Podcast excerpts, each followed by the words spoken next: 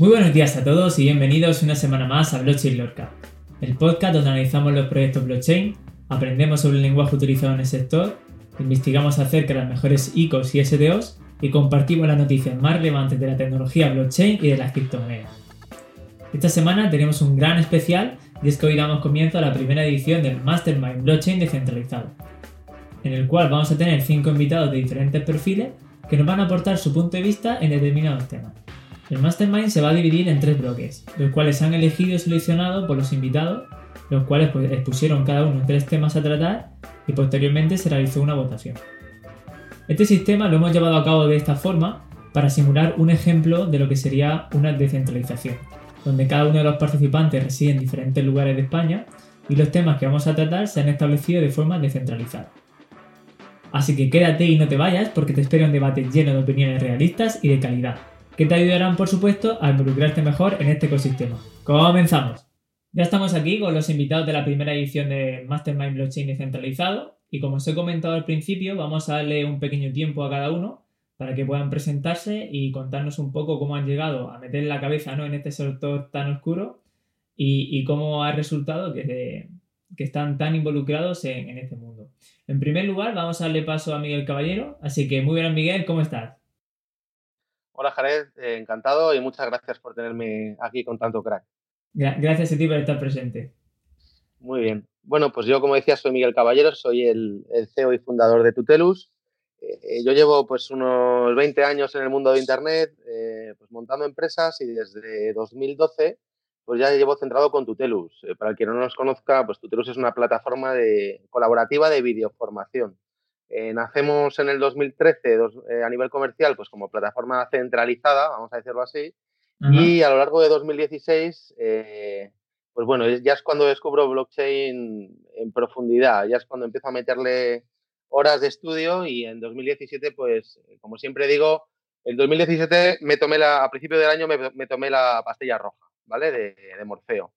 entonces, pues bueno, a partir de ahí ya nos centramos a saco en, un nuevo Tutelus descentralizado, lanzando, pues diseñando y lanzando luego un token. Eh, y en el 2018, pues bueno, yo estuve en 23 países pues presentando el proyecto, generando eh, comunidad, interés, todo esto. Y luego ya a finales del, 17, a finales del 18 eh, lanzamos varios, varios productos de blockchain a nivel formativos presenciales, desde Tutelus, un máster en blockchain en Madrid y un bootcamp en Alicante. Eh, y bueno, y estamos intentando pues contribuir a la creación de comunidad, a la creación de, proyectos a través de la formación que damos en este máster, haciéndolo de una forma muy práctica y en definitiva pues a poner nuestro granito de arena para impulsar al ecosistema desde aquí. Pues bienvenido al, al, al Mastermind Blockchain centralizado. Seguro que, que, estamos encantados de poder escuchar todas tus aportaciones. Eh, vamos a darle ahora en tiempo a José Antonio. ¿Qué tal, José Antonio? ¿Cómo estás? Hola, ¿qué tal, Jared? ¿Cómo estás? Pues mira, eh, te comento, yo empecé en todo este mundillo, ¿vale? De las criptodivisas, sobre todo, en 2013. Imagínate, en 2013 era, había... E, era un huevo todavía eso. Sí, sí, había muchísimas criptodivisas, pero aún no existía ni Ethereum. O sea, que smart contracts escuchabas hablar de, de rebote, escuchabas hablar pues de los contratos inteligentes que habían en blockchain, o sea, en Bitcoin, y en alguna moneda más, que había algún contrato inteligente, pero nada más. O sea que yo he vivido toda la explosión de creación de Ethereum, de creación de otras monedas que competían, de otras blockchains que competían con Ethereum. He vivido muchísimas cosas. De hecho, eh, yo soy uno de los fundadores, de, los miembros fundadores de Avalbit, de una de las primeras, si no la primera asociación que se creó eh, formalmente para difundir criptomonedas y blockchain en España. Tuvimos una, recuerdo una reunión mítica sobre Ethereum en, 2000, en 2015, o sea, cuando estaba ya prácticamente en la, haciendo la beta. Eh, además, soy economista y asesor fiscal, ¿vale? Y ahora mismo pues estamos en plena vorágine de declaraciones de renta y sobre todo de gente que quiere saber cómo tiene que declarar sus criptomonedas, que aunque es una cosa que, que se sabe desde hace un año o así, gracias a una a una consulta de la Dirección General de Tributos, pues hay mucha gente todavía que no sabe cómo tiene que declararlas, pero bueno, para eso estamos los profesionales, para estar formados y estar ayudando a la gente. Pues muchas gracias, seguro que también la gente va a estar ansiosa de poder escuchar tus aportaciones. Vamos a darle el paso a Luis Cano, ¿qué tal? ¿Cómo estás Luis? Buenos días, Jerez, ¿qué tal? Muy bien, gracias por estar aquí presente. A ti, hombre. Pues bueno, yo soy Luis Cano. Eh, eh, yo, bueno, conocí Bitcoin en el 2013, pues yo tenía una tienda de online, pero la verdad es que no le hice, no le hice mucho caso. Eh, pensaba, como, piensa, como pensaba hace, hace poco mucha gente, que era una estafa, ¿no? Entonces, pues bueno, lo dejé pasar y en el 2017 sí fue ya cuando, cuando empecé a invertir en Bitcoin. Después pasamos a invertir en ICO, fui descubriendo la tecnología blockchain y todo lo que, de lo que esta tecnología podía aportar a la hora de solucionar el problema en un futuro, de problemas eh, a los ciudadanos, cómo se iban a relacionar las empresas entre sí. Y otra cosa nos dimos cuenta de que había poca comunidad en Murcia, ¿vale? Entonces, con, con la ayuda de dos amigos, pues decidimos crear la asociación Blockchain Murcia y bueno, nos dedicamos a dar meetup, cursos y, bueno, dar algunos consejos, sobre todo de seguridad, porque ya sabes que hay mucha estafa con el tema de las psicos y tal, a la gente porque quiere introducirse en este mundillo. Así, aquí estamos. Muchas gracias. También tenemos eso de poder escucharte. Vamos a seguir y vamos ahora a dar la bienvenida a Covadonga. ¿Qué tal, Covadonga? ¿Cómo estás? Hola, buenos días, Jared. Buenos días a todos. buenos días. Ah, me presento ya, ¿no? Bueno, yo soy, periodista, he trabajado en diferentes medios de comunicación, como por ejemplo, yo que sé, empecé en el Grupo Z, luego he estado en el diario ABC, estuve en Telemadrid, en un montón de sitios, y yo descubrí blockchain trabajando en una, escribiendo contenidos para, para una empresa, ¿no? Entonces fue como en el año 2014, a finales de 2014, y, y bueno, llegué un poco ahí por casualidad, ¿no? Y entonces a mí se me generó una gran, gran curiosidad de cómo esta, estas tecnologías iban a afectar a mi profesión de periodista, porque digamos que cuando llegó Internet a mí me pilló trabajando en el diario ABC y apenas me, me, enteré de, los cambios tan profundos que iba a significar esta tecnología para la manera de ejercer mi profesión y cómo lo iba a cambiar todo, ¿no? de alguna manera lo que pensé, dije, bueno, yo no quiero que esto vuelva a sucederme y bueno, me puse a investigar sobre cómo, cómo iba a afectar a todo lo que tiene que ver con las industrias culturales y creativas. De ahí creé un sitio que se llama Blockchain Media, que es un sitio para seguir el proceso de la descentralización en las industrias culturales y creativas, luego el Observatorio Blockchain y, bueno, participé también en el libro Blockchain, la revolución industrial de Internet, eh, donde escribí el capítulo de cómo iba a afectar eh, esta tecnología a, la industria de los medios de comunicación y al oficio de periodista. Y bueno, ahora me dedico a la consultoría de comunicación, dirijo un periódico que se llama Observatorio Blockchain, eh, Blockchain Media y bueno, prácticamente me dedico a, contar, mm, a, traducir ¿no? Eh, lo que, mm, cómo está afectando esa tecnología, las aplicaciones de uso de esa tecnología eh, a, las, a, las empresas y, y a las personas a las personas normales que no son, que no son del ámbito tecnológico. ¿no? Pues muchas gracias, Covadonga. Y por último vamos a darle la bienvenida a Sergio García. Sergio, ¿cómo estás? Hola, buenas, ¿qué tal? Pues muy bien, eh, yo soy Sergio García y la verdad que no soy tan pionero como mis compañeros. Eh, descubrí este mundillo hace algo más de dos años eh, por una noticia que salía el proyecto Aragon, que había recaudado una gran cantidad la verdad que, me hizo investigar y, bueno, mi experiencia es la de diseñador gráfico, creativo, director de arte. Tras cinco años en una consultora de marca, pues al final decidí emprender. Y, también me invitaron a participar en Agora Chain, ahora Agora, donde también he, conocido a grandes profesionales como José Antonio y. Y bueno, ahí he intentado pues eh, tanto diseñar como mostrar un poco una comunicación más, más humana de la tecnología. Eh, también a partir de ahí empecé a escribir una sección que se llama Blog Brands, donde hablo sobre branding y, empresas y proyectos blockchain. Y ahora mismo, pues a partir de, enero comencé a crear un, proyecto, un, estudio descentralizado de diseño, formado por un colectivo de, freelancers, eh, donde pues estamos ahora ayudando y, y colaborando con, con empresas, startups, pues desde eh, empresas que utilizan blockchain, como otros proyectos que están utilizando inteligencia artificial, big data, muy enfocados al mundo tecnológico, que, que, es lo que, que estamos viendo que ahora está en alza. Pues muchas gracias a ti también, Sergio. Seguro que eh, los debates que vamos a generar en este Mastermind Blockchain centralizado van a ser de, de mucha calidad con, con, todos vosotros. Así que muchas gracias por, por vuestras presentaciones. Para dar comienzo al Mastermind, ¿vale? Como he mencionado también, vamos a tener tres temas. Vamos a comenzar con el primero. Y el primero que ha sido por la mayor votación es ¿qué debe ocurrir para la adopción masiva de la tecnología blockchain? ¿Vale? Entonces vamos a hacer primeramente una pequeña ronda que cada uno pueda aportar una pequeña introducción de lo que él considera y luego vamos a estar analizando un poco el tema. Así que vamos a darle, como hemos terminado con Sergio, vamos a comenzar con él, ¿vale? Así que Sergio, ¿qué, piensas que debe ocurrir para que esa adopción masiva pueda llegar de la tecnología blockchain? Bueno, eh, con mi experiencia y, con, respecto al final la gente que me rodea y cuando le cuento todas estas cosas que mucha gente se echa las manos a la cabeza con, los diferentes procesos que tiene que hacer, yo creo que sería importante facilitar eh, la usabilidad mm, tanto de las plataformas como de, la comunicación. También la, accesibilidad. Muchas veces eh, estamos hablando, mm, yo me incluyo, de datos muy técnicos o anglicismos. Y por otro lado, también fomentar más la confianza y, la transparencia.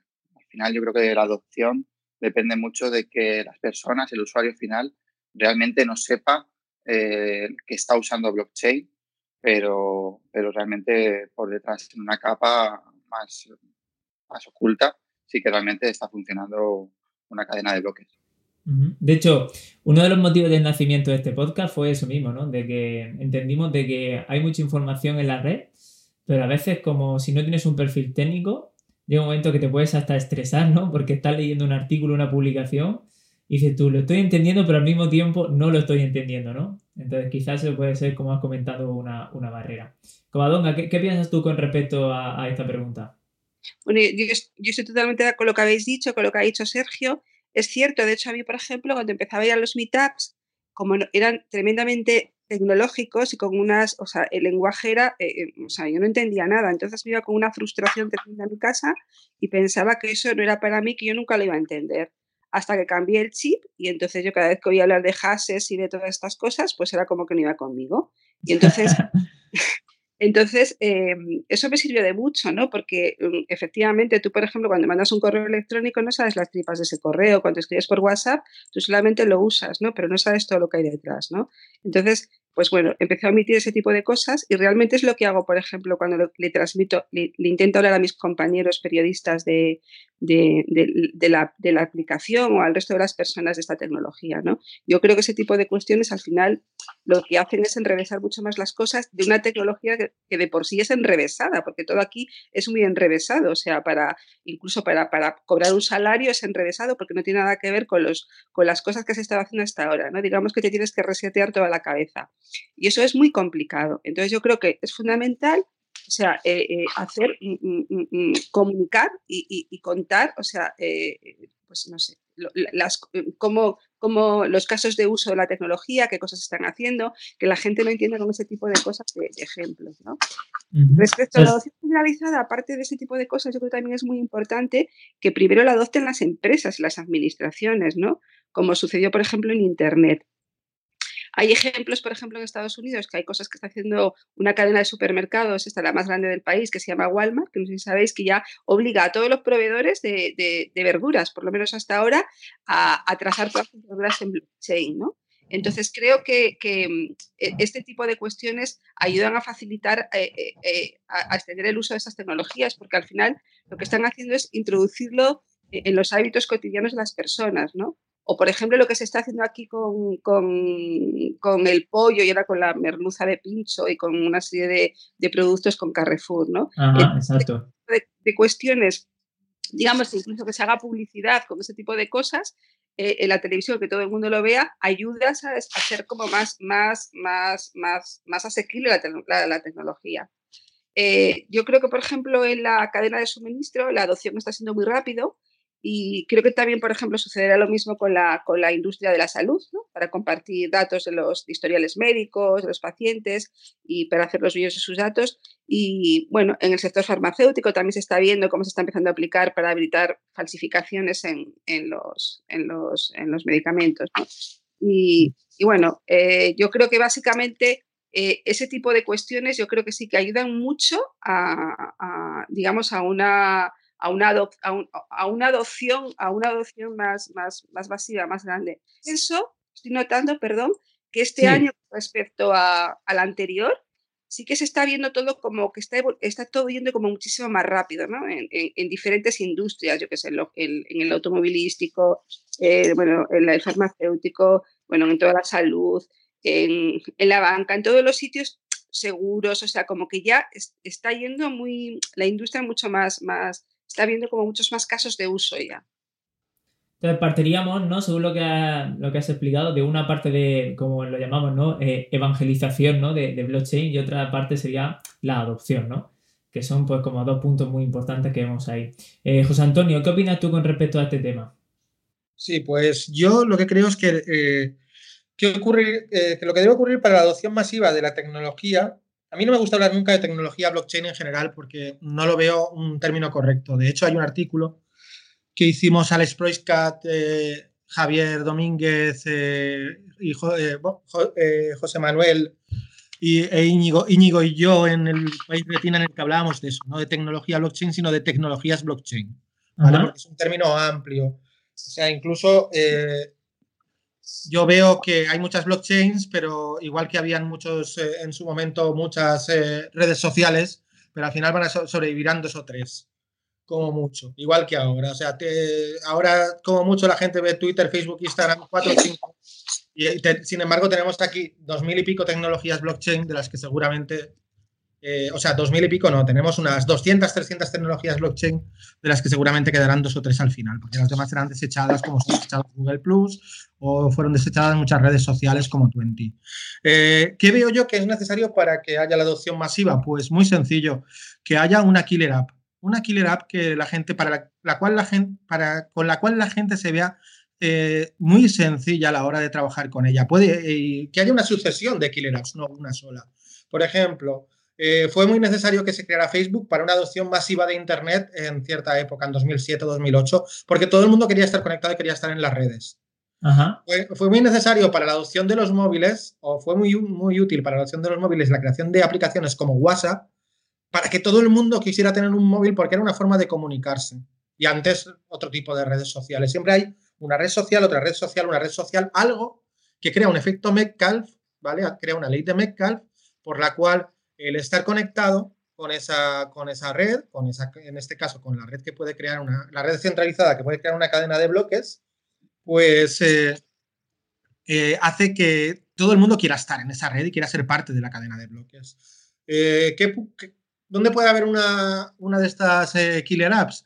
Pues posiblemente para la adopción de blockchain o, principalmente para la adopción de, la, de, lo que es ahora mismo la, mayor eh, utilidad de blockchain está Lightning Network, que va, seguramente según se vayan adaptando una serie de dispositivos, como por ejemplo poder tener tu nodo completo de Bitcoin y Lightning Network en tu móvil, se va a convertir en una killer app que va a hacer que todo el mundo pueda utilizar ese tipo de pagos. Y a partir de ahí lo mismo, una sucesión, como he dicho antes, de killer apps, de, aplicaciones laterales, de capas eh, sobre la red que vayan haciendo que, que esas aplicaciones, que esa rapidez y que esas promesas que nos puede traer la cadena de bloques y la descentralización sea muy clara. Siempre bajo los principios, eh, siempre bajo los principios del software libre, siempre bajo los principios de la descentralización activa, porque eh, en la medida en que eliminemos todos esos intermediarios y demos poder a la gente, conseguiremos lo mismo que se conseguía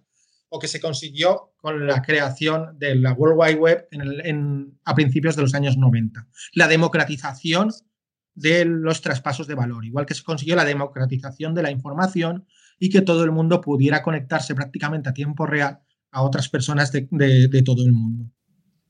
Entonces, aquí nos saldría una pregunta, ¿no? De ¿Existe a, día de hoy una necesidad real que impulse a las personas a adoptar eh, la tecnología blockchain, como han mencionado? ¿no? A mí ahora mismo se me ocurre esa pregunta.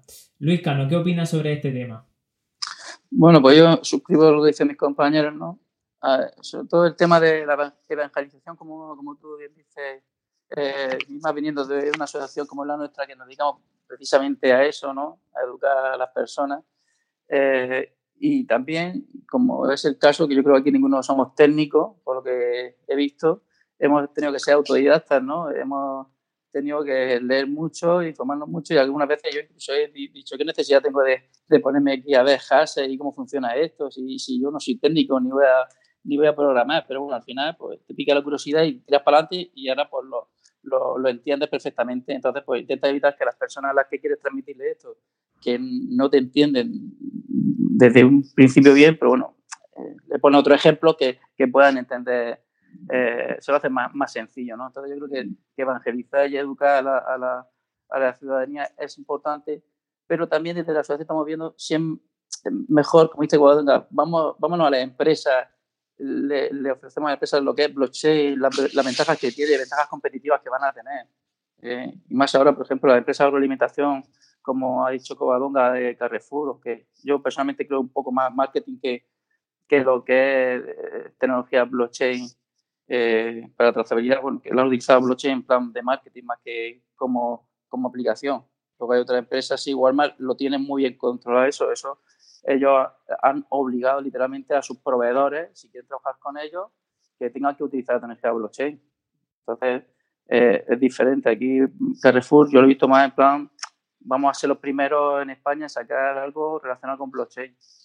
Eh, entonces, claro, lo que, aparte de la virtualización, sí que es verdad que hay que hacer pues, las cosas fáciles al usuario para que pueda, para que pueda utilizar blockchain como pasó con Internet, ¿no? Yo siempre pongo el ejemplo, Internet, yo cuando conocí Internet, yo chateaba en el IRC, que eso habría que saber meter código y era un poco complicado para la gente que no tenía unos conocimientos poder relacionarse en el IRC. Luego, bueno, aparecieron eh, Messenger, Facebook, redes sociales, eh, apareció también el comercio electrónico, la banca electrónica. Entonces, eso fue, mm, como ha dicho José Antonio, eh, que la gente dijera, yo, yo quiero utilizar eh, esto, yo quiero comprar por internet, pues bueno, pues tendré que adoptar internet, ponerme conexión en mi casa y bueno, y al final todos sabemos que con Amazon comprar es súper sencillo. Yo creo que hasta deslizando el dedo ya compra el artículo. Eh, el, el, comprar en un solo clic, ¿no? Exactamente. Entonces, cuando las la personas, como ha dicho Sergio, estén utilizando blockchain sin necesidad de saber cómo funciona, qué es lo que hay detrás de blockchain, cómo funciona el, el sistema de consenso. Simplemente confío en que blockchain me da una seguridad o, o, veo la transparencia que puede ofrecer y, y, lo, y, lo, y, lo, utilizo. No tengo por qué ser muy, muy en este, en este sentido, ¿no? Que es lo que se trata. Entonces, si las empresas pueden ofrecer eso a, lo, a los ciudadanos, pues yo creo que la, la adopción masiva de blockchain pues, pues va a llegar muchísimo antes. No creo tampoco que, por ejemplo, en el Carrefour, que tiene el código QR para hacer la trazabilidad ver el rastreo de los productos, no me veo yo a una persona cada vez que coge un producto está escaneando el código QR para saber la trazabilidad de eso. Simplemente confiará en que se hace con blockchain y estará bien hecho. No se planteará otras cosas. Yo pienso que, que eso sería la adopción masiva. Sí, entonces como estamos viendo, ¿no? Como estábamos mencionando anteriormente, eh, las aplicaciones reales, ¿no? De hecho, en mi punto, yo, yo tengo una experiencia personal que tiene que ver con todo esto y es que al principio mi padre me preguntaba, ¿no? ¿Qué era eso de, de, del blockchain? Y yo recuerdo cuando intentaba explicarle, ¿no? Todo el procedimiento, cómo funcionaba, etcétera. Él literalmente decía, te estás metiendo en cosas raras, ¿no? Hasta que al final, ¿no? Pues le puse algunos ejemplos, ¿no? Como hemos visto la trazabilidad no solamente de los productos trofortícolas, ¿no? Sino también de la trazabilidad animal, etcétera. Y ahí fue cuando él realmente dijo, ah, vale, tiene sentido, ahora lo entiendo, pero mientras yo le estaba explicando toda la teoría de que era blockchain, él simplemente me estaba mirando con cara rara y diciendo, a saber dónde te estás metiendo, ¿no? Eso del Bitcoin raro no te metes ahí, que ahí te estafas, ¿no? Entonces, como vemos, la gente tiene ciertos conceptos, ¿no? O, o como hemos mencionado anteriormente, quizás la información en Internet todavía está de forma quizás expresada desde mi punto de vista demasiado técnica y a veces falta un poco de simplicidad. Vamos a preguntarle a Miguel Caballero a ver qué opinión nos puede aportar sobre este tema.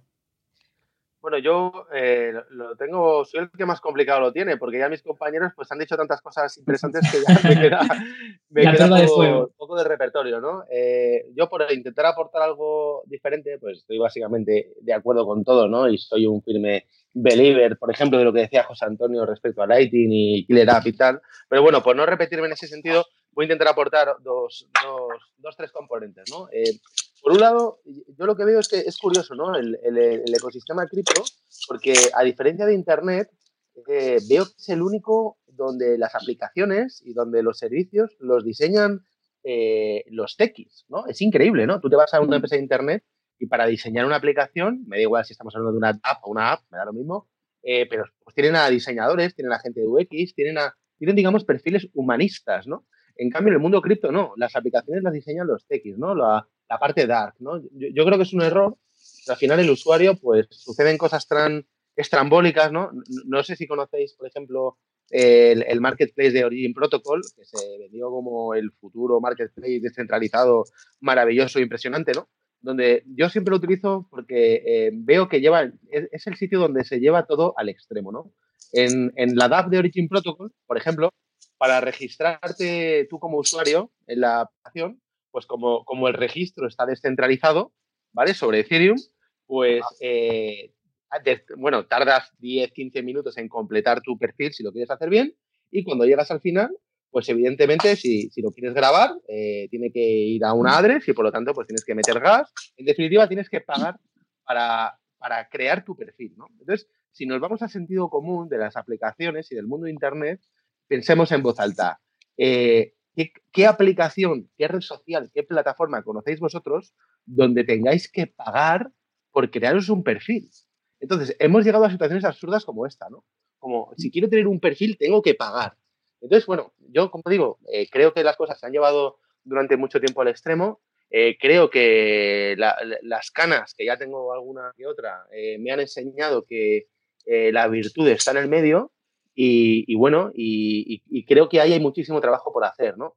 Yo recuerdo hace 15 años, cuando no teníamos wifi como tenemos hoy en día en todos los sitios, eh, yo tuve una empresa que hacíamos tema de tecnología wifi y los primeros años fue un peregrinaje en el desierto impresionante, ¿no? Fue llegar Telefónica y empezar a cambiar los routers de las casas por routers inalámbricos, introdujo el concepto wifi y ya en cuestión de uno o dos años eh, ya todo el mundo sabía lo que era wifi y en ese sentido pues Telefónica ayudó muchísimo, ¿no? A que, a que eh, al final eh, todo el mundo supiese que era esta tecnología y por lo tanto la adopción. creo que con, que con blockchain va a empezar a pasar algo parecido, ¿vale? Independientemente que nos gusten o no las redes permisionadas y los consorcios, pues el hecho de que tengamos una cosa en España, ¿no? Que se llame Alastria, eh, que ya te digo, eh, dejemos fuera si nos gusta o no nos gusta el modelo y tal, pues yo creo que están haciendo, ¿no? Consorcios tipo Alastria, un labor, una, labor importantísima de evangelización, ¿no? Y de, y de llevar al estamento político, al estamento del gran corporativo, los conceptos de blockchain, ¿no? Y creo que vamos a ver el resultado pues en, en, en, no demasiado tiempo, igual que lo vimos, como os digo, hace 15 años con el tema del wifi. Entonces, por concluir esta sección, yo diría que necesitamos mucho más humanismo en el desarrollo de aplicaciones, sobre todo en la parte del usuario, y necesitamos un tiempo y algunos, bueno, y algunas entidades que ayuden desde arriba a, bueno, pues a dar a conocer eh, la tecnología, digamos, al más media.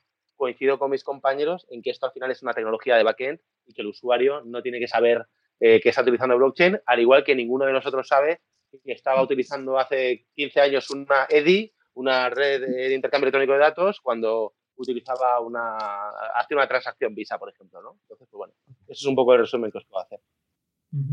Muchas gracias por esa aportación. Para finalizar bloque, me gustaría lanzar una pregunta, ¿vale? Y el que quiera responder, pues puede, puede hacerlo. Y es, según lo que hemos estado hablando, ¿no? Como vemos, eh, nos falta un poco de simplificación quizás eh, en las aplicaciones que actualmente encontramos. De hecho, yo a veces me encuentro con que hasta los que conocemos más o menos cómo funciona hay demasiados pasos que uno tiene que realizar o demasiadas cosas que tiene que tener en cuenta para poder ver un, caso real de, de, la tecnología blockchain.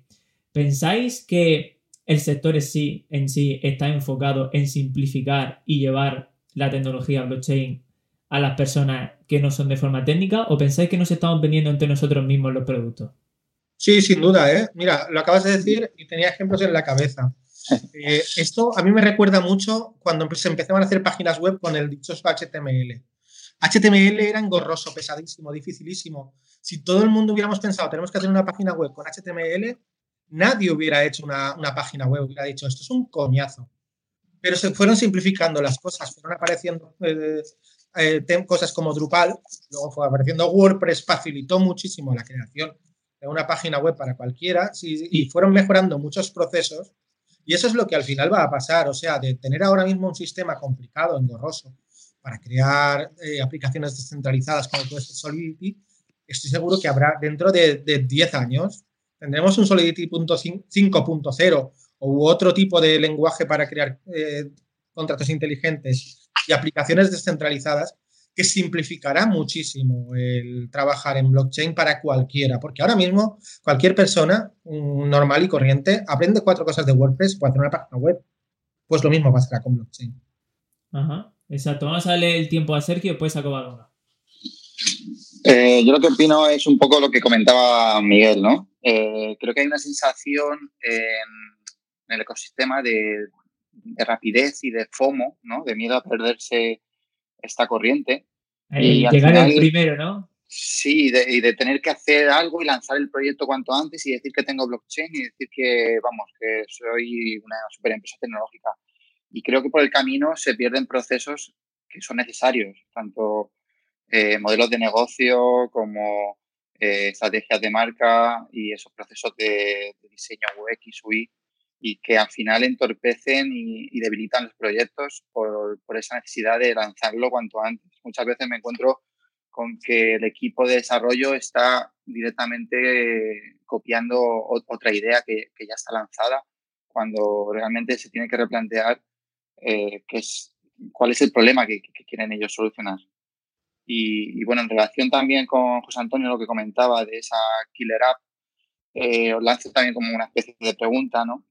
Que mm, yo creo que esa killer app, eh, desgraciadamente, llegará por una gran empresa fuera del panorama cripto, a lo mejor, ¿no? Como puede ser Facebook, Nike o Amazon, cuando realmente decidan ellos apuntar hacia esa dirección que ya están apuntando. Y, nada, que si pensáis que que son estas aplicaciones grandes las que se van a llevar un poco el gato al agua o si va a ser una que, sea más del entorno blockchain. ¿Qué, opináis? Vale, muchas gracias, Sergio. Vamos a darle tiempo a Covadonga y solamente recordad que vamos a intentar ser claros y concisos para, seguir con, el tiempo perfecto. ¿Covadonga? Y efectivamente, yo creo que, por ejemplo, lo que está haciendo Facebook, ¿no? que ya está a toda máquina trabajando para poner en marcha esto, yo creo que cuando Facebook saque su criptomoneda y ponga en marcha todo su aparataje, pues digamos que la, adopción ya será eh, tremendamente, pues ya llegará a, todos los rincones del mundo, porque claro, si tenemos una, una red social que ya tiene miles de millones y que está implementada en todo el mundo, pues claro, ahí ya la adopción eh, será totalmente, totalmente generalizada. ¿no? Y luego también, efectivamente, estoy totalmente de acuerdo. Yo creo que en los equipos de, de, todas las startups blockchain lo que hace falta es que sean mucho más transversales, o sea, que tiene que haber unos perfiles eh, más, más humanistas también para que eh, mm, no sé, para que se cotejen y para que pongan un poco de sentido común eso que se está desarrollando. Y luego también la forma de contar las cosas es muy diferente. Lo que tú estabas diciendo antes, Jared, si tú le cuentas a tu, a tu padre em, lo que él puede hacer con blockchain y para qué le sirve, es mucho más efectivo que le cuentes eh, cómo, cómo, cómo, funciona la tecnología. ¿no? Entonces yo creo que es un poco de, de, sentido, de sentido común. Quizás hasta ahora, pues esto ha sido como bastante endogámico, por ejemplo, los, cuando tú ibas a los meetups de estos sitios, e, era para gente, eh, pues eso, con unos perfiles muy, muy tecnológicos, donde no cabía otro tipo de personas. Afortunadamente, esto, como se está viendo, que es bastante perjudicial para la tecnología y que si tú tienes un negocio y tienes una empresa que estás desarrollando productos blockchain y quieres llegar al resto de las personas para que te compren y para hacer un negocio, pues, pues esto se está viendo que es un error y que entonces lo primero que tienes que hacer es que la gente entienda qué es, qué es la, la, tecnología esta. Yo siempre digo bueno, que el día que salga eh, alguien en, un programa de estos de, mm, de, televisión masiva hablando de blockchain, pues ese día, ¿no? Pues, pues la gente ya eh, verá como que es algo, mm, algo normal, algo del día a día y algo que todo el mundo puede. Que no es extraterrestre, ¿no? Sí, efectivamente. Vale, muchas gracias. Vamos a darle paso ahora a Miguel y después vamos a, cerrar con Luis. Bueno, yo, mira, engancho con esto último que ha dicho Coba. El otro día salió Mar Vidal. Pasa que creo que se pasó tres pueblos, ¿no? Y, claro, también es, en ese sentido eh, hay que tener cuidado, ¿no? Porque cuando intentas meter ¿no? con cazador cosas, ¿no? Eh, a, colación de las elecciones, no sé si comentaba Mar Vidal que había que activizar. Salió en la tele, no, lo, lo vi luego en Twitter, ¿no? Como el ejemplo de Pablo Casado, ¿no? Sí, bueno, algo parecido. Salió diciendo algo parecido, ¿no? Una cosa que, bueno, vamos a dejarlo en el bueno por no, por no decir otra historia, ¿no? Eh, entonces, claro, eso también hay que tener cuidado, ¿no? Yo eh, voy a ser breve. Creo que eh, hay demasiada endogamia en nuestro sector. Creo que, hay demasiado pozo, demasiado fango y que, y que eso hay que moverlo, ¿no? Entonces hay que moverlo con gente nueva, con sabia nueva, con, con, ideas nuevas y con y, bueno, y al final eh, lo asocio mucho, no sé si seguro que todos conocemos el mundo surfero, ¿no? Lo asocio mucho al concepto de los locales, ¿no? Llegas tú a una playa, están los locales y si nunca te han visto, pues te miran todos por encima del hombro, ¿no? Diciendo, ¿quién es este pringado que viene aquí a nuestro pico, ¿no? A quitarnos las olas. Yo eso lo he vivido durante tiempo, afortunadamente cada vez eh, eh, pues eso es menor, ¿no? Esa endogamia es menor, pero sigue estando en algunos proyectos muy presente, ¿no? Y creo que es un error de novato y sobre todo es un error de, de, quizás gente con poca experiencia que todavía no tiene mucha, pues eso, mucha, mucho desarrollo vital como para saber que, que la endogamia no nos eh, favorece a nadie, ¿no? nosotros con, el, con lo del demo day que hacemos tras el máster, pues precisamente intentamos luchar contra eso, ¿no? Meter mucha gente de golpe en, en, un, en un sitio, gente que por lo general no está en el mundo blockchain, pues para que descubra que aquí no somos extraterrestres y que se puede usar una, una DAO pues como cualquier otra cosa, ¿no? Entonces, en ese sentido, también de nuevo creo que hay mucho por hacer.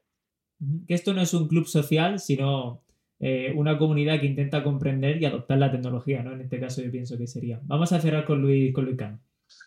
Sí, bueno, yo, yo lo que comentaba antes, la verdad que eh, muchas empresas están pensando más bien en blockchain como estrategia de marketing antes de lo que cubrir las necesidades del consumidor del usuario. Por ejemplo, a la hora de trazabilidad, como hemos dicho de Carrefour antes, pues eh, tú puedes meter dos hitos y decir que estás trabajando con blockchain y, ser el primero, ¿no? Entonces eso, eh, que pega primero, pega dos veces, ¿no?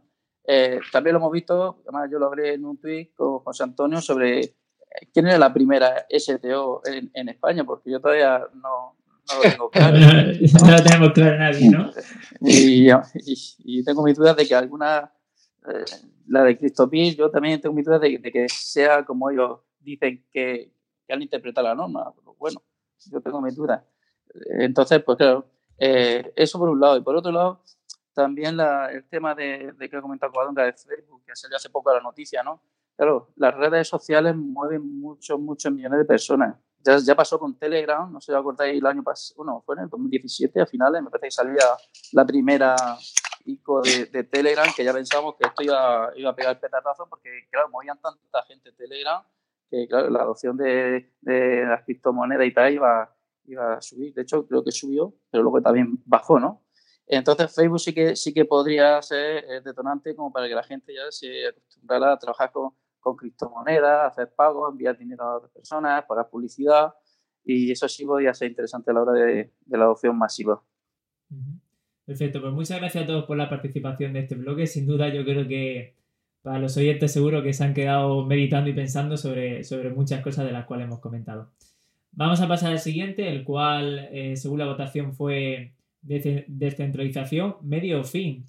Yo creo que el tema ya por sí es bastante picante, ¿no? Eh, conflictivo, así que vamos a dar comienzo a, este bloque con la opinión de José Antonio. Vale, pues mira, el, tema... A ver, perdón un momento, Jared. Ahora, vale, sí. El tema es el siguiente, la descentralización. Eh, la descentralización es un tema recurrente desde que se creó Internet, porque ya cuando se crea la World Wide Web, eh, la descentralización está presente. O sea, ya hay gente que habla de, un de crear un Internet descentralizado que, no es un concepto nuevo, ¿no? En, sí, ¿no? No, no, no es nada nuevo. O sea, porque ya yo, yo que vengo de, estudiar administración de empresas, antigua ciencias empresariales, eh, ya hablábamos ya de organizaciones horizontales, que son las organizaciones absolutamente descentralizadas. Entonces es un tema, y el tema de las cooperativas, por ejemplo, si funcionan como realmente deberían funcionar, son organizaciones que pueden ser horizontales. De hecho, en Estados Unidos algunas organizaciones horizontales se organizan como cooperativas. El tema es el siguiente, que eh, cuando se utiliza la descentralización en, Bitcoin, en la, primera, la primera cadena de bloques que se crea, se utiliza como un medio. O sea, se utiliza como un medio para conseguir eh, la resistencia a la censura y para conseguir sobre todo eliminar los puntos de fallo que se habían eh, tenido en experimentos como el de David Chow o en otros que no tenían nada que ver con blockchain, sino con crear dinero fuera de un estado como Liberty Reserve.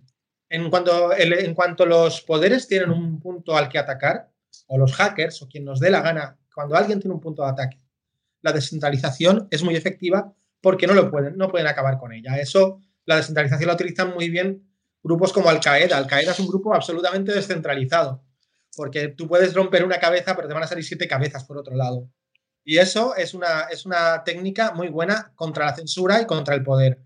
Eh, si es un medio o un fin, pues en principio para mí el fin, como fin la descentralización no, no va a arreglar todos los problemas del mundo, pero sí que es resistente a la censura, que es lo importante. Descentralización en la organización empresarial, pues hasta cierto punto puede ser un caos, porque es ir es intentar ir a la anarquía o a, decir, decirlo por, de otra forma, al, no tener una cabeza, no tener un gobierno y tomar decisiones de esa forma, la toma de decisiones en, en un mundo descentralizado es muy compleja. Y por mucho que queramos, por, mucho, por muchas metodologías que hagamos, la toma de decisiones descentralizada es un coñazo. Lo digo en serio, o sea, para mí es, eh, es muy complicada. Por eso veo que la descentralización sí, pero con, pero con peros. ¿eh? Descentralización sí, pero para esto, para lo otro. Sobre todo para evitar la censura, que es una de las, de las causas por las que sale Internet y por las que se crea la, la criptografía, por las que la criptografía sale de los estados. Ayer lo hablábamos muy bien en un meetup que tuvimos en Navalbit, que vino, vino Alfred Mancera y nos estuvo hablando de los, de los pioneros de, blockchain, o sea, de Bitcoin, y nos habló sobre todo de eso, de la descentralización y la importancia que tenía. Vale, vamos a darle el paso a Sergio García, que seguro que tiene algo que aportarnos con este tema. Eh, descentralización para mí yo es, es, un, medio al final, es un medio para, para conseguir algo, como bien dice José Antonio y ciertamente es, complicado en algunos procesos, que al final pues ralentiza la toma de decisiones, pero yo prefiero quedarme con la parte buena. Eh, nosotros desde el colectivo que estamos creando, al final decimos que somos descentralizados porque al final cada uno de los miembros pues se ocupa de un área y en ese área es él el que, el que coordina ¿no? esa parte. Luego también estamos descentralizados por el tema de la localización. Entonces tratamos un poco de, fomentar eso. Estamos en varios lugares, cada uno toma sus propias decisiones y estamos un poco creando esa metodología para poder pues organizarnos mejor. Pero bueno, eh, nos encontramos con conflictos muchas veces, es, normal todo esto. Entonces, bueno, hay que seguir estudiando y viendo las formas para, para intentar fomentarlo porque yo creo que es, un valor muy interesante para construir sobre todo pues comunidades y, y gobernanza y salir un poco del status quo al que, al que estamos acostumbrados. Muchas gracias por tu opinión, Sergio. Sin duda, cada vez esto de, del trabajo líquido, ¿no? Eh, cada vez va, va, obteniendo más sentido en el que no tenemos que estar en un espacio físico determinado, ¿no? Para realizar ciertos trabajos, ¿no? O, determinadas empresas. Vamos a darle paso a Miguel Caballero a ver qué, qué puede opinarnos sobre este tema. Bueno, muy breve porque seguro que nos pasamos de tiempo y que estamos aquí haciendo aportaciones súper interesantes. Eh, para mí, al igual que mis compañeros, la descentralización es un medio para, para hacer eh, eh, al ser humano más libre. Así de sencillo, ¿no? Y así de complicado a la vez. Entonces, pues bueno, ya sabemos todos que lo que podemos hacer por, con descentralización en cuanto a empoderar al usuario, etcétera, etcétera. Pero para mí es simplemente un, un camino ¿no? hacia, hacia la libertad en todos los sentidos eh, y por lo tanto es un medio, nunca es un fin. Vale, pues muchas gracias y vamos a pasar ahora también a, ver qué opina Koga de este tema. Bueno, sí, yo, yo efectivamente también pienso que la descentralización es, es siempre es, es, es, un medio, ¿no? No, no, un fin. Porque ¿para qué, ¿para qué sirve la descentralización? Pues yo pienso que quizá para lo que sirve es para, para establecer unas relaciones más, más, más autónomas, ¿no? Eh, en ese sentido, creo que blockchain descentraliza procesos, ¿no? Pero la, descentralización absoluta no existe. Y aparte es que no, es, imposible que exista desde mi punto de vista. Y, además yo creo que tanto en la centralización como en la descentralización creo que los matices son muy, muy interesantes, ¿no? Y, por ejemplo, eh, yo eh, creo que en el ámbito de, la, de, blockchain y en el ámbito del dinero, ¿no? Eh, es cierto que tú puedes transmitir dinero y enviar dinero saltándote a los bancos, eh, que antes tenías que pasar por ellos para enviar el dinero, ¿no? Pero siempre existen unas plataformas intermediadoras que, centralizan los procesos. Eh, a ver, en mi caso, por ejemplo, yo nunca he entendido, por ejemplo, esto que sale de la descentralización. Y entonces, por ejemplo, los exchanges, para mí, o sea, que, son los bancos de las criptomonedas, te cobran unas comisiones brutales. No sé, a lo mejor es que elijo mal, pero siempre es así, a mí siempre me pasa lo mismo. Em, y bueno, pues eh, yo creo que, yo no estoy segura de que la descentralización absoluta sea buena para todos, porque creo que exige unas responsabilidades en la toma de decisiones que quizás no todas las personas eh, estén preparadas para ello o quieran hacerlo. O porque, bueno, yo a lo mejor no quiero que se descentralicen ciertas cosas porque me parece mucho más cómoda que estén centralizadas y me siento muchísimo mejor con esta centralización. Yo no creo que la, que la descentralización sea necesaria en, siempre y sí que es cierto, bueno, que la descentralización está, está muy bien siempre y cuando se, sepa utilizar bien. Y creo que efectivamente yo lo he descubierto en Ágora con mis compañeros José Antonio y con Sergio. Pues mira, es que la descentralización es un puto coñazo, como dice José Antonio, porque no avanzas, o sea, no avanzas, no avanzas. Entonces, hay cosas y hay procesos que tienen que estar centralizados y aplicar además mano dura, porque si no, eso no funciona, es imposible que funcione, como por ejemplo es sacar adelante eh, una revista que tiene unos cierres muy determinados y que si tú todo lo dejas a la luz de la descentralización, ahí mm, es un desastre que nadie entrega nada, nadie hace nada, ¿sabes? al final los plazos no se cumplen y se cumplen nada. Entonces, eh, vamos a ver, mm, yo creo que es una cosa que es, para determinadas cosas está fenomenal y para otras cosas, desde mi punto de vista, es que no pueden funcionar, no pueden funcionar y, además es una cosa que es sentido común y apliquen, o sea, nos podemos pensar en nosotros mismos, en los trabajos que hacemos y vamos a pensar que lo hacemos en modo descentralizado. Es que no comemos a final de mes, no podemos llenar el frigorífico porque en aras de la descentralización no nos llegan los, los huevos a casa al frigorífico. Sí, has tocado un tema muy importante, ¿no? que en, ese punto de vista yo siempre lo he pensado con el tema de hoy en día de las criptomonedas, ¿no? Eh, muchas veces cuántos casos conocemos de gente que ha perdido sus claves privadas y, al fin y al cabo, ¿no? Eh, luego es un desastre, ¿no? Porque como has comentado, la descentralización también lleva una responsabilidad mayor por parte de las personas. En los trabajos ya es diferente, ¿no? Estoy hablando más dentro del mundo cripto pero sí que es verdad, ¿no? De que mm, llegará un momento que tendremos que buscar un punto medio, ¿no? Entre qué partes se descentralizan y qué partes seguimos con una centralización, ¿no? Vamos a cerrar el primer bloque con, Luis Cano y luego le vamos a darle el tiempo a José Antonio. Pues mira, yo la verdad estoy de acuerdo con mis compañeros que eh, la descentralización siempre va a ser un medio, ¿no? En el caso comentado José Antonio Bravo, pues claro, eh, cuando tú en el Bitcoin querías eliminar a los bancos, ¿cómo, cómo aseguraba las transacciones y cómo, y cómo evitaba el doble gasto? Entonces tuvieron que descentralizar para hacer el trabajo que un banco, una entidad central, hacía, que era el tercero de confianza.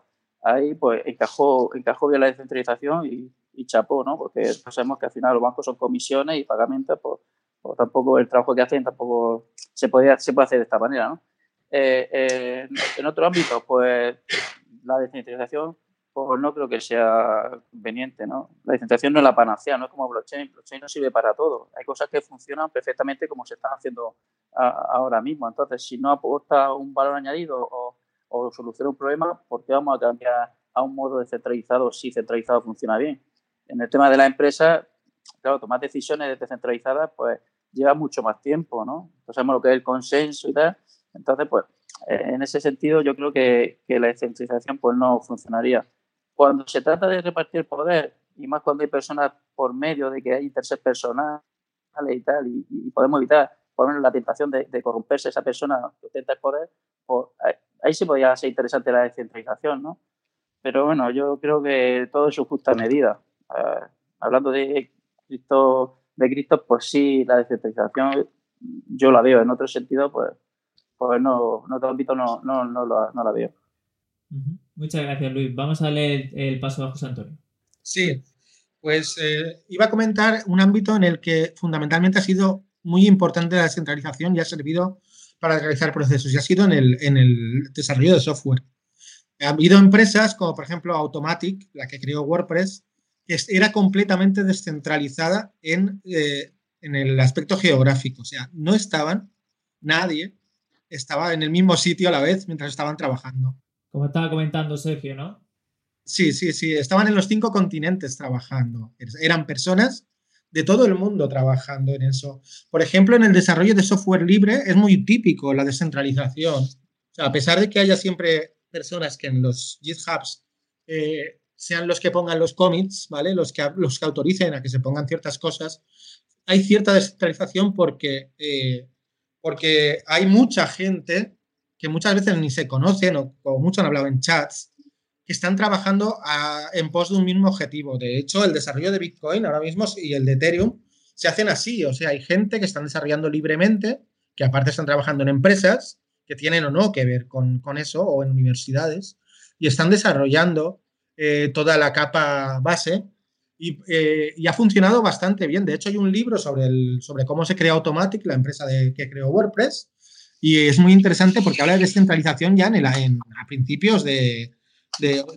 este siglo. O sea, es, y ha sido bastante interesante. Lo que pasa es que a otros procesos pues irá poco a poco. Yo estoy seguro que en lo que sea una empresa grandísima tipo Amazon, la descentralización eh, podría llegar a cierto, a cierto punto, pero no, hay puntos en el, que es necesario un liderazgo hasta, hasta en entornos descentralizados. Y eso tenemos que tenerlo en cuenta. Y alguien, siempre hace falta alguien que tire del carro. Muchas gracias por la aportación. Entonces, como conclusión, hemos visto que todos coincidimos que es un medio, ¿no? Y que hay algunos procesos, ¿no? Que son muy interesantes la descentralización, pero actualmente todavía no creo que todos coincidimos de que la centralización pues, nos aporta cosas que, todos no estamos dispuestos a sacrificar, ¿no? Como gestiones de tiempo e incluso confianza en algunos procesos. Vamos a pasar al último bloque, ¿no? Que, era un poco eh, secreto, ¿no? Para saber el resultado de, lo que va a salir de, este bloque.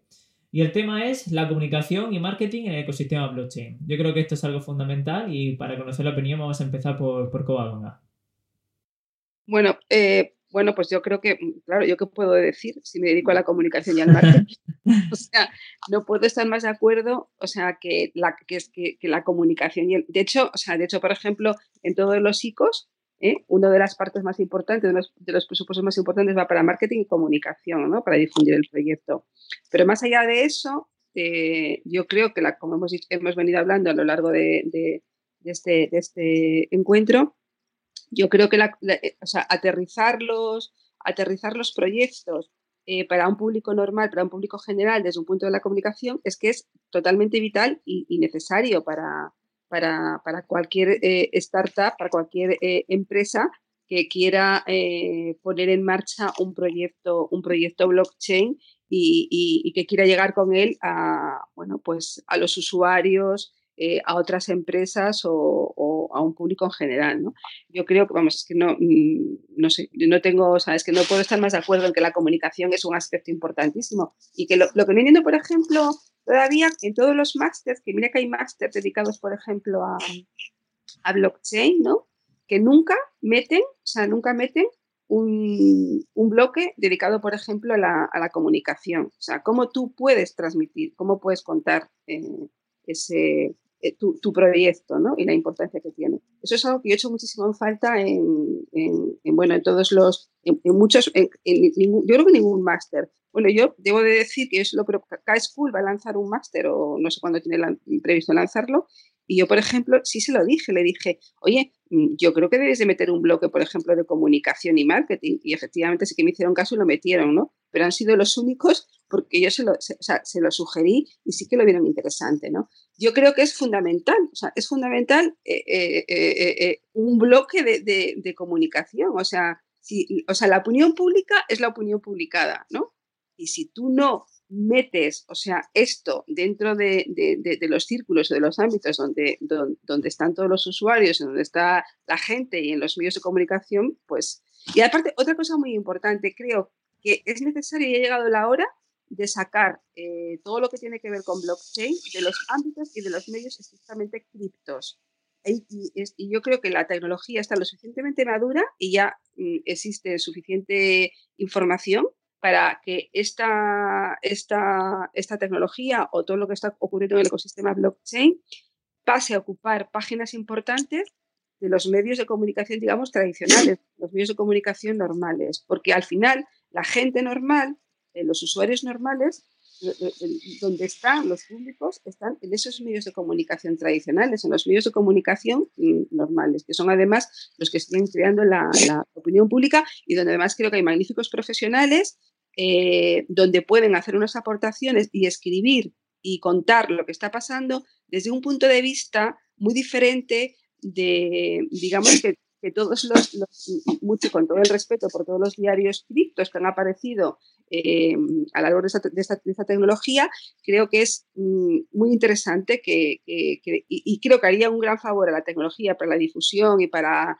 la adopción generalizada que los medios de comunicación generalistas eh, se metiesen de lleno en, esta, en, este, en este área de blockchain, porque además creo que ya están ocurriendo cosas muy interesantes también desde el punto de vista estratégico, empresarial, por parte de, ya con participación por de, de, los gobiernos, eh, todo lo que tiene que ver con la regulación, eh, muchísimos intereses, y esa parte tan importante no la estamos perdiendo. Porque yo lo que noto que los medios, por ejemplo, cripto, eh, al final cuando hablan de esa tecnología, lo que hacen es como contar cosas, pero como si fuera un, no sé, el prospecto de un medicamento, ¿no? Pero no hay ningún tipo de análisis, no se, no se entra en el fondo de las cuestiones, qué significado tiene que se haga tal cosa.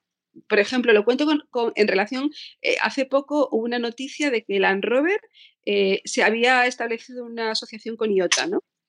Ajá esa noticia para mí, o sea, mm, e, el titular no es que establecen una relación IOTA y, Land Rover, ¿no? Eso tiene una trascendencia brutal, o sea, es que se están metiendo en, o sea, las criptos entran dentro de la, lo que es la, economía del coche, ¿no? De la, y todo lo que tiene que ver con la, con la movilidad, las ciudades inteligentes, con todo este tipo, este tipo de cuestiones. O lo que han hecho ahora, por ejemplo, los bancos canadienses que han adoptado, eh, están utilizando una identidad digital creada por IBM y Hyperlayer, ¿no? Pues entonces, digamos que eso tiene unas trascendencias, una trascendencia brutal desde el punto de vista empresarial, desde el punto de vista de país, desde el punto de vista legislativo, desde el punto de vista de los gobiernos. Entonces creo que es muy necesaria, muy necesaria en este momento, o sea, desde mi punto de vista, que los medios de comunicación eh, generalistas, los tradicionales, eh, los que tienen profesionales para hacer ese tipo de, análisis y de, reflexiones de contar las noticias y las informaciones de otra manera, sería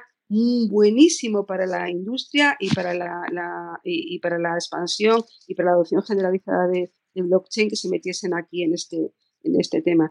Desgraciadamente, esta tecnología es muy complicada de, a ver, es, difícil escribir de, blockchain porque, bueno, yo llevo un montón de años en la profesión y, mm, bueno, me costó muchísimo, me ha costado muchísimo poder escribir esa tecnología. Es muy complicado, es muy enrevesada y, pero creo de verdad que es que es muy, es muy necesario porque hay cosas que están pasando desapercibidas y creo que sería muy necesario, o sea, que, que, que no ocurriese así, porque van a tener un significado importantísimo. O sea, o sea, nos puede preparar ante un futuro Google blockchain, ¿no? Y entonces, para que no haya una, digamos que, un abuso, por ejemplo, de, poder o de, o de, como ha ocurrido, por ejemplo, con estos grandes eh, mm, gigantes tecnológicos, es importante que, la opinión pública esté informada y es, importante que los, que los medios de comunicación hagan, hagan eh, eh, cumplan con su papel, ¿no? Y hagan el papel de, bueno, de,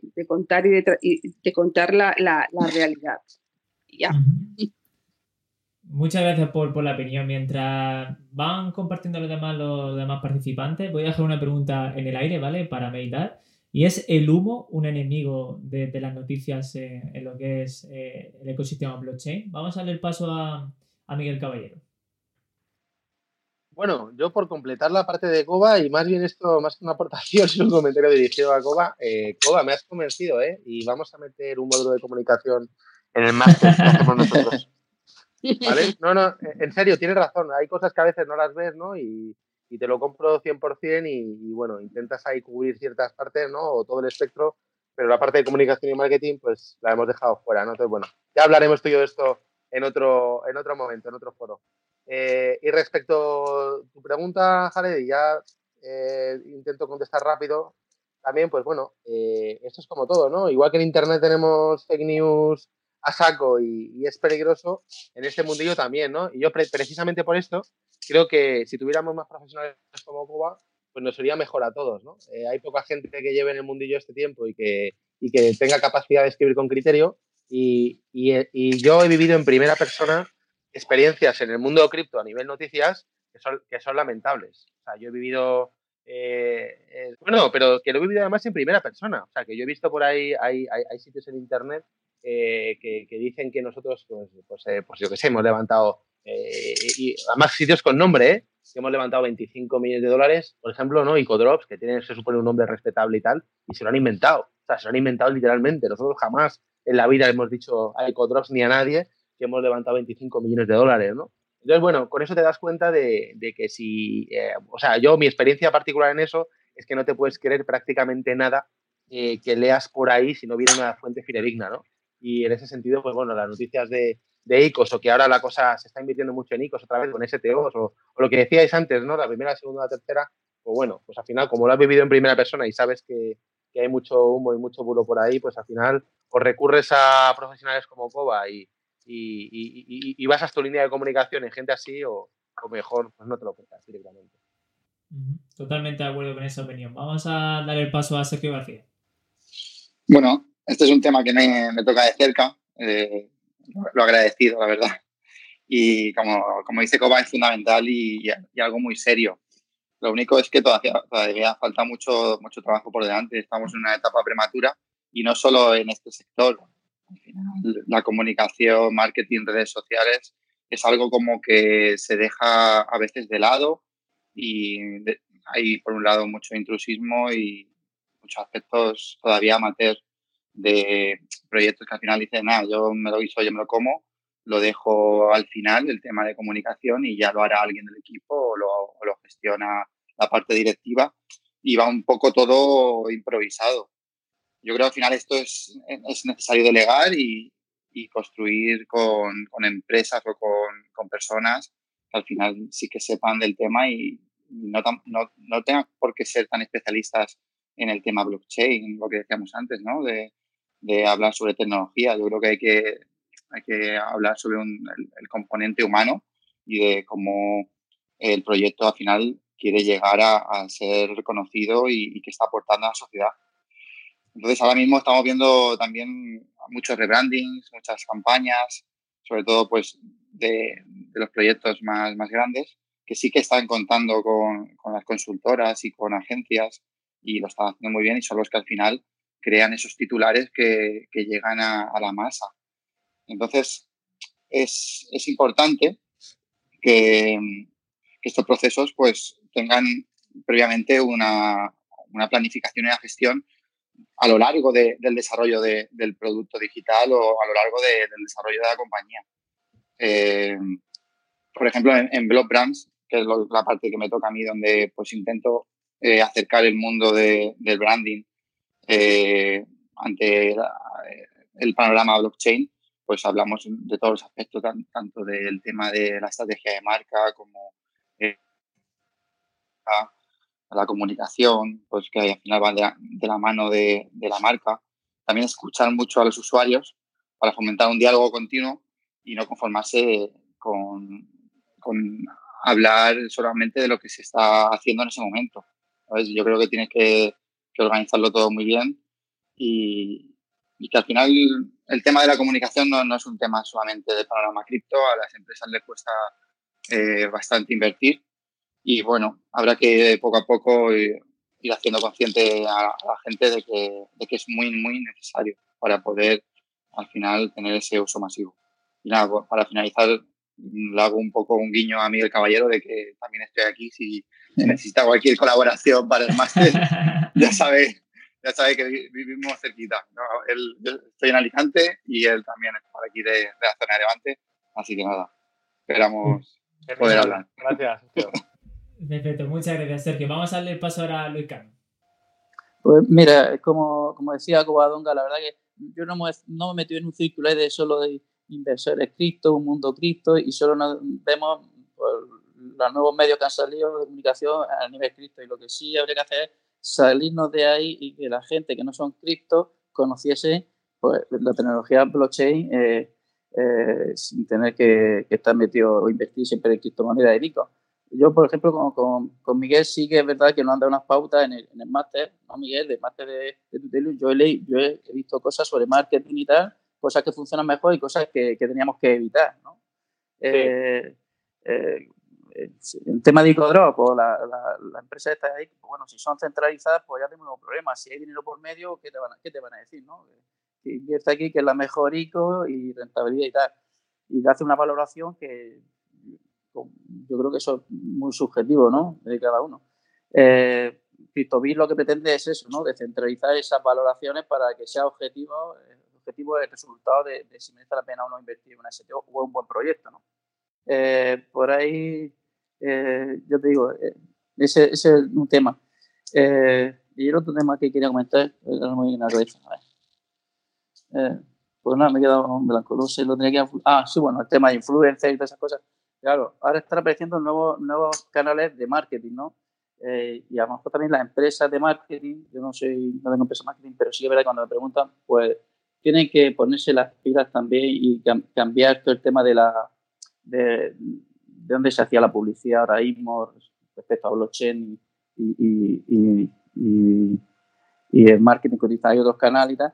Pero bueno, sería cuestión de, fusionar el mundo real, por decirlo de alguna manera, con, los canales que ya hay de, del mundo criptográfico, digamos. Exacto. De hecho, eh, desde mi punto de vista, creo que es la primera vez que lo voy a compartir en el podcast. De hecho, eh, yo trabajo en una agencia de comunicación, eh, de, marketing o de diseño gráfico, hacemos diferentes trabajos. Y realmente la realidad es que muchos de mis compañeros, muchas personas del sector, directamente mm, ni siquiera, no es que no han oído hablar de, o sea, no, es que no sepan qué es blockchain, es que ni siquiera han oído hablar a día de hoy todavía de qué es blockchain, ¿no? Muchas veces yo comparto con ellos eh, aspectos ¿no? sobre, sobre este ecosistema. Y, me sorprende ¿no? La, falta de información que hay todavía en el sector, como estaba comentando Covadonga, ¿no? de que muchas veces las propias noticias giran en nuestros propios medios, pero medios importantes que no tengan nada que ver con el mundo cripto. Quizás la información que cuentan, eh, por un lado, es sumo o no es cierta, y las que realmente importan no, no dan la importancia que, que deberían tener. Vamos a cerrar este bloque con la opinión de José Antonio. Vale. Dos, voy a dar dos opiniones. Habéis dado ya muchos, muchas opiniones y coincido con bastantes. Pero voy a dar dos opiniones. Una de ellas va a ser bastante contradictoria. Le doy la primera para que la segunda sea un poquito, bloquee un poquito el golpe. La primera es que una cosa que yo he descubierto en los, tanto en startups de, Internet como en las de blockchain es que a mayor marketing, menor desarrollo de producto. No sé por qué, Parece ser que cuando tenemos que rebajar, que cuando no tenemos suficiente calidad para desarrollar producto, hay muchas empresas que suben el, presupuesto de marketing para compensar. Entonces yo he descubierto que las que hacen un marketing más mejor, sobre todo yo podría dar nombres, pero no voy a dar por delicadeza de que son gente que conozco y tal, han hecho un producto con, han creado un, proyecto blockchain para hacer una ICO con un montón de presupuesto de marketing y luego dentro estaba hueco. O sea, eran envolturas muy bonitas del bombón, pero luego el bombón que te, cuando lo abrías y te lo mordías decías, menuda porquería. Luego descubrías por ahí bombones, como, como tampoco voy a dar nombres porque no quiero priorizar un, proyecto sobre otro, que no hacían apenas marketing y conseguían un producto muy bueno y lo vendían enseguida. Es una de las cosas que más me, choca siempre en este mundo de Internet. Luego, la comunicación. La comunicación, sobre todo en general, de lo que es blockchain, eh, a mí me gusta hablar mucho de, evangelizar porque es necesario. O sea, tenemos que, donde nos plantemos, yo lo estoy haciendo mucho, por ejemplo, en mi ámbito del Colegio de Economistas, y de hecho vamos a, hemos metido una jornada, dos economistas en el Consejo General de, Colegios de Economistas para septiembre, sobre blockchain y sobre criptomonedas. Eh, si yo puedo evangelizar, yo puedo crear adeptos o puedo crear gente interesada, ya no digo adeptos, yo no quiero yo no quiero fieles, quiero gente que, se, que investigue. Si yo puedo crear ese interés en cualquier persona de mi entorno y puedo atraerla, eso es lo que debemos hacer. Así es como se consigue que una tecnología se haga fuerte, así, con la evangelización. Y para mí es importantísimo ese aspecto de evangelización por cualquiera, que nos dotemos de aquellos medios, de nuestras redes sociales, de meter en Instagram pullitas, de meter cosas que hagan a la gente que se interesen. Yo, yo básicamente, por ejemplo, mi Twitter, si lo ve, la mayoría de la gente, el 90% de lo que hablo siempre es blockchain. Bueno, Bitcoin, sobre todo, pero mucho también de blockchain. Para mí es importantísimo eso, porque si creo en algo y creo que algo puede ser muy interesante, la mejor forma de hacerlo es difundirlo. Seamos profesionales o no, Internet, como dije antes, eh, lo que proporcionó es la democratización de la información y ya no existe un monopolio de la información por parte de los medios de comunicación, sino que los usuarios somos también parte de los medios de comunicación y nos convertimos muchas veces en, transmisores de información. Y otra tercera cosa que voy a decir que me ha venido ahora de golpe es el tema de, eh, de lo que debemos hacer aquellos que estemos más, que conozcamos mejor o que conozcáis mejor la tecnología, que es destapar todas aquellas cosas que pueden ser fake news o que puedan ser publicidad engañosa. es importantísimo. A veces eso puede sonar a la mosca cojonera, que está diciendo siempre, es que eso está mal, es que eso está mal, es que esto no sirve para esto, esto no sirve para lo otro. Pero es importante poner ese punto de vista para que todo el mundo no se crea que esto es el paraíso terrenal, ni que va a salvar el mundo, ni que la blockchain va a curar el cáncer, ni va a hacernos a todos más listos, sino que vayamos destapando y digamos, ah, es que ahora mismo no, es que ahora mismo necesitaremos 20 años más de, progreso, porque si no, cuando nos demos de bruces, viene la desilusión. Y si ponemos colchones antes de la desilusión, podremos evitarla. Totalmente de acuerdo con, esa opinión, ¿no? De hecho, es lo que estaba comentando, ¿no? De que a veces nos encontramos noticias que, como has dicho, ¿no? Que, que blockchain puede curar cualquier cosa en este mundo, ¿no? Que es la solución para todo, ¿no? Y es cierto que queremos que la tecnología progrese, que la gente se interese en ella, pero también tenemos que ser realistas y, ser conscientes de que hay aplicaciones que son más reales, donde hay un caso de uso, y otras que ahora mismo simplemente es un concepto donde entendemos que en algún momento puede haber un hueco, pero que actualmente la tecnología no está tan desarrollada, ¿no? Para abarcar esa, solución o que realmente pues ni siquiera es rentable económicamente o, diferentes alternativas que podemos tener en ese aspecto. Eh, vamos a cerrar, ya vamos a ir terminando con el Master, Mastermind Blockchain centralizado. Antes de nada quería agradeceros la participación a todos. La verdad es que tanto los temas como la opinión de cada uno de vosotros ha sido muy interesante yo creo que ha aportado mucho a la comunidad que, va a escuchar eh, este podcast y yo creo que muchos de aquí van a salir muy enriquecidos con respecto a, los temas que hemos tocado. Para finalizar, me gustaría que cada uno de nosotros, bueno, en el mundo de los mastermind, un, hábito que se suele hacer, ¿vale? Es al finalizar, eh, cada una de las personas que ha participado se pone una autometa, ¿no? En base a los temas que, que se han tratado para seguir mejorando y al mismo tiempo que ha compartido con los demás, el mismo autoalimentarse y ponerse sus propias metas. Entonces me gustaría que cada uno pues, pueda decir una pequeña conclusión, ¿vale? Despedirse del oyente y ponerse una, meta para, poder seguir mejorando. Y vamos a hacerlo en el mismo orden en el cual hicimos las presentaciones. Así que vamos a empezar con Miguel Caballero.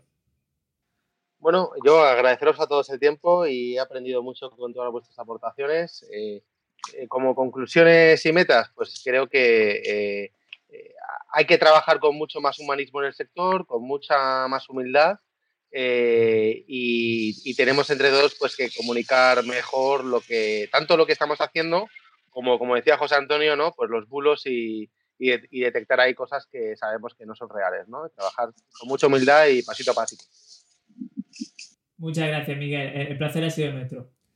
Eh, vamos a seguir con, con José Antonio. Sí pues sobre todo Jared agradecerte muchísimo que me has permitido compartir con estos compañeros de gran valía, como son Luis, Miguel, Covadonga y Sergio, este debate. Y sobre todo eh, que, entre todos consigamos hacer un ecosistema blockchain mucho mejor y trabajemos, sepamos que todos podemos colaborar juntos y podemos tirar adelante para hacer estas tecnologías una parte importante de nuestras vidas. Muchas gracias, José Antonio. Sin duda, yo creo que todos aquí queremos el win-to-win, ¿no? Win-win, en el aspecto de que todos vamos a una y, así el sector puede llegar a, lo más alto. Muchas gracias por tu participación. Vamos a seguir con, Luis Cano. Pues sí, pues bueno, darte las gracias, Jerez, a ti y a la Asociación Blockchain Lorca por la invitación y por poder compartir este espacio con, gente de tan alto nivel en el ecosistema blockchain, ¿no? Por otro lado, pues sí, mira, yo eh, pienso que ya los programadores han hecho un buen trabajo, han descubierto esta tecnología y tal, y ahora lo que faltaría será gente fuera de la sea técnica que, que, aporte pues, proyectos, gente emprendedora, startups, que, que desarrollen proyectos enfocados al usuario y al consumidor. Eh, por otro lado, pues, bueno, yo, chicos, mi, mi, mi, objetivo es dar a conocer la, la, tecnología al mayor número de personas y de empresas de la región de Murcia, como tú ya bien sabes. Para eso, pues intentaremos llevar a los colegios de profesionales y tal, a ver si de aquella manera pues, se interesan por esta tecnología y deciden adoptarla en su modelo de negocio. Y, nada, ha sido un placer compartir el espacio con vosotros. El placer es nuestro. Muchas gracias, Luis. Vamos a seguir con Covadonga Fernández. Muchas gracias por esta invitación, participar con mis colegas y haber aprendido tanto de ellos como, como siempre aprendo. Para mí es un, es un placer eh, aprender todos los días. Y, nada, pues yo me quedo con que, pues, creo que debemos de seguir comunicando mm, mejor entre, entre todos eh, para seguir creciendo y, bueno, y sobre todo eh, mezclarnos, que nos, que nos, que nos, que nos, que nos, o sea, mezclar en, el ecosistema que no todo sea tan, tan que no solamente participen ingenieros, ¿no? sino que participen bueno, pues, eh, personas de diferentes perfiles y sobre todo creo que le hace falta mucho mm, meter perfiles mucho más, más, más humanistas en, en, este tipo de, proyectos para alcanzar una mejor comunicación eh, y, llegar mejor a las, a las personas, a los usuarios. Muchas gracias por, por, tu aportación. De hecho, como estaba mencionando Luis, creo que ha sido, realmente aquí ninguno de nosotros es, es un programador, ¿no? O quizás alguno tenemos alguna noción, ¿no? Pero al fin y al cabo nuestros, nuestros perfiles, claro, pero al fin y al cabo nuestros perfiles no están orientados en, otro, en otros ámbitos y todos hemos desembocado ¿no? en lo que es el ecosistema blockchain y luchamos para, para que pueda llegar a otras personas. Muchas gracias, Covadonga, por haber participado. Y vamos a terminar con, Sergio García. Bueno, muchas gracias por la invitación al debate. Ha sido súper interesante y un honor estar rodeado de estos cracks. Y bueno, que a ver si seguimos fomentando este diálogo tan, tan sano y productivo para seguir construyendo estas grandes iniciativas a, a base de colaboración y de unión pues seguir eh, creando este camino para llegar a más gente cada vez. Y bueno, con mis objetivos, mis metas, pues seguir aprendiendo de los valores que aporta la descentralización y, estas nuevas tecnologías. Y por último, pues intentar conseguir lo que tú has hecho, eh, Jared. Al final, intentar que, que mis padres me, me, comprendan, ¿no? Y, y tratar, tratar, de que al final tengan al menos un trocito de Bitcoin y, y que lo, lo lleguen a comprender mejor. Por supuesto, muchas gracias a ti, Sergio. Y, una vez más decir que muchas gracias a todos por la participación. Esperamos que esta sea la primera edición, que haya encajado con, tanto con vosotros como con los oyentes y que realmente eh, aporte ¿no? a la comunidad esa información o ese como humanismo ¿no? del cual hemos estado hablando tanto que quizás falta en el sector. Y que por supuesto, pues que cada vez ¿no? Eh, los conceptos más técnicos que a veces se quedan un poco en el aire, ¿no? Podamos aterrizarlos y que todos juntos podamos llevar, llevar a cabo esa, comunicación efectiva dentro de la tecnología y que consigamos, ¿no? Que, realmente ocupe el lugar que, merece y que, y que, entendamos todos también lo que hemos visto, eh, el tema de la descentralización. Muchas gracias a todos y, esperamos que disfrutemos todos este sábado. Muchas gracias. Un saludo. Gracias. Gracias. Y hasta aquí el Mastermind Blockchain descentralizado. Si os gustó no olvidéis darle a me gusta y compartirlo con vuestros amigos. Y por supuesto si tenéis alguna sugerencia o queréis hacer alguna pregunta, podéis dejarnos un comentario y estaremos encantados de compartirlo. Hasta la semana que viene.